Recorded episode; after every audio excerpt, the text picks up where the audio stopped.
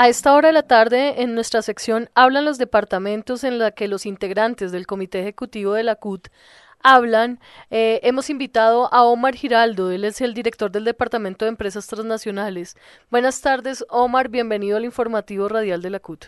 Buenas tardes, querida periodista de nuestra Central Unitaria de Trabajadores CUT. Omar, expliquemos a los oyentes cuál es el objetivo del Departamento de Empresas Transnacionales de la CUT eh, del que usted está a cargo. Bueno, el objetivo de este departamento es regular desde la normatividad colombiana, ya que eh, han sido eh, de alguna manera vulnerados todos los trabajadores que laboran con estas empresas transnacionales. Aspiramos que en este gobierno del doctor Gustavo Petro se pueda, desde el estatuto laboral, regular y haya total respeto hacia los trabajadores y trabajadoras que laboran en esas empresas. Omar, ¿cuál es la situación de los trabajadores de las empresas transnacionales en Colombia? Es un fracaso total, eh, por, ya lo decía anteriormente, son trabajadores que en su gran mayoría no tienen vinculación laboral directa con estas empresas, ya que eh, estas empresas se esconden detrás de figuras jurídicas y no hay posibilidades de que el movimiento sindical les presente pliego para poder negociar las condiciones laborales de estos trabajadores y trabajadoras. Omar de Jesús Giraldo, hagamos un balance de este sector en Colombia. El balance hasta el año pasado era un balance totalmente negativo. Nosotros, el movimiento sindical en cabeza de la central, eh, creemos y le estamos solicitando eh, al gobierno nacional que desde la eh, reforma tributaria se puedan generar algunos impuestos a estas empresas y que no tengan beneficios tributarios como lo han tenido hasta la fecha, que están por debajo a las nacionales. Entonces creemos que no hay equidad y justicia con las empresas de Colombia de alguna manera que respetan la normatividad colombiana y también para nuestros afiliados trabajadores. Omar, ¿cuál es el ideal de estas empresas transnacionales en el derecho de, en la garantía de sus derechos con los empleados en el país?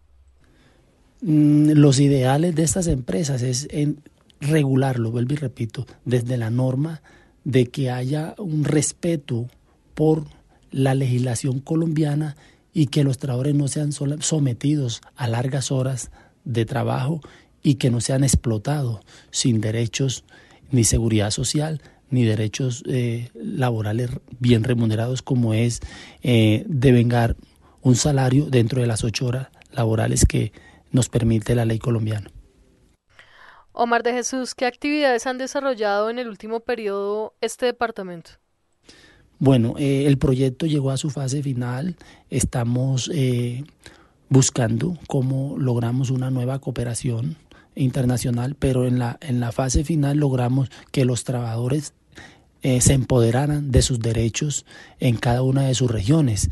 Mm, creo que fue muy positivo un balance donde eh, hicimos un mapa y un diagnóstico donde pudimos detectar que hay elevada violación de y desconocimiento de derechos de los trabajadores que laboran con estas empresas.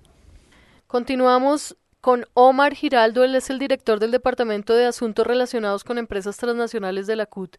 Omar, finalicemos esta sección contándole a nuestros oyentes cuál es la agenda para lo que resta del año.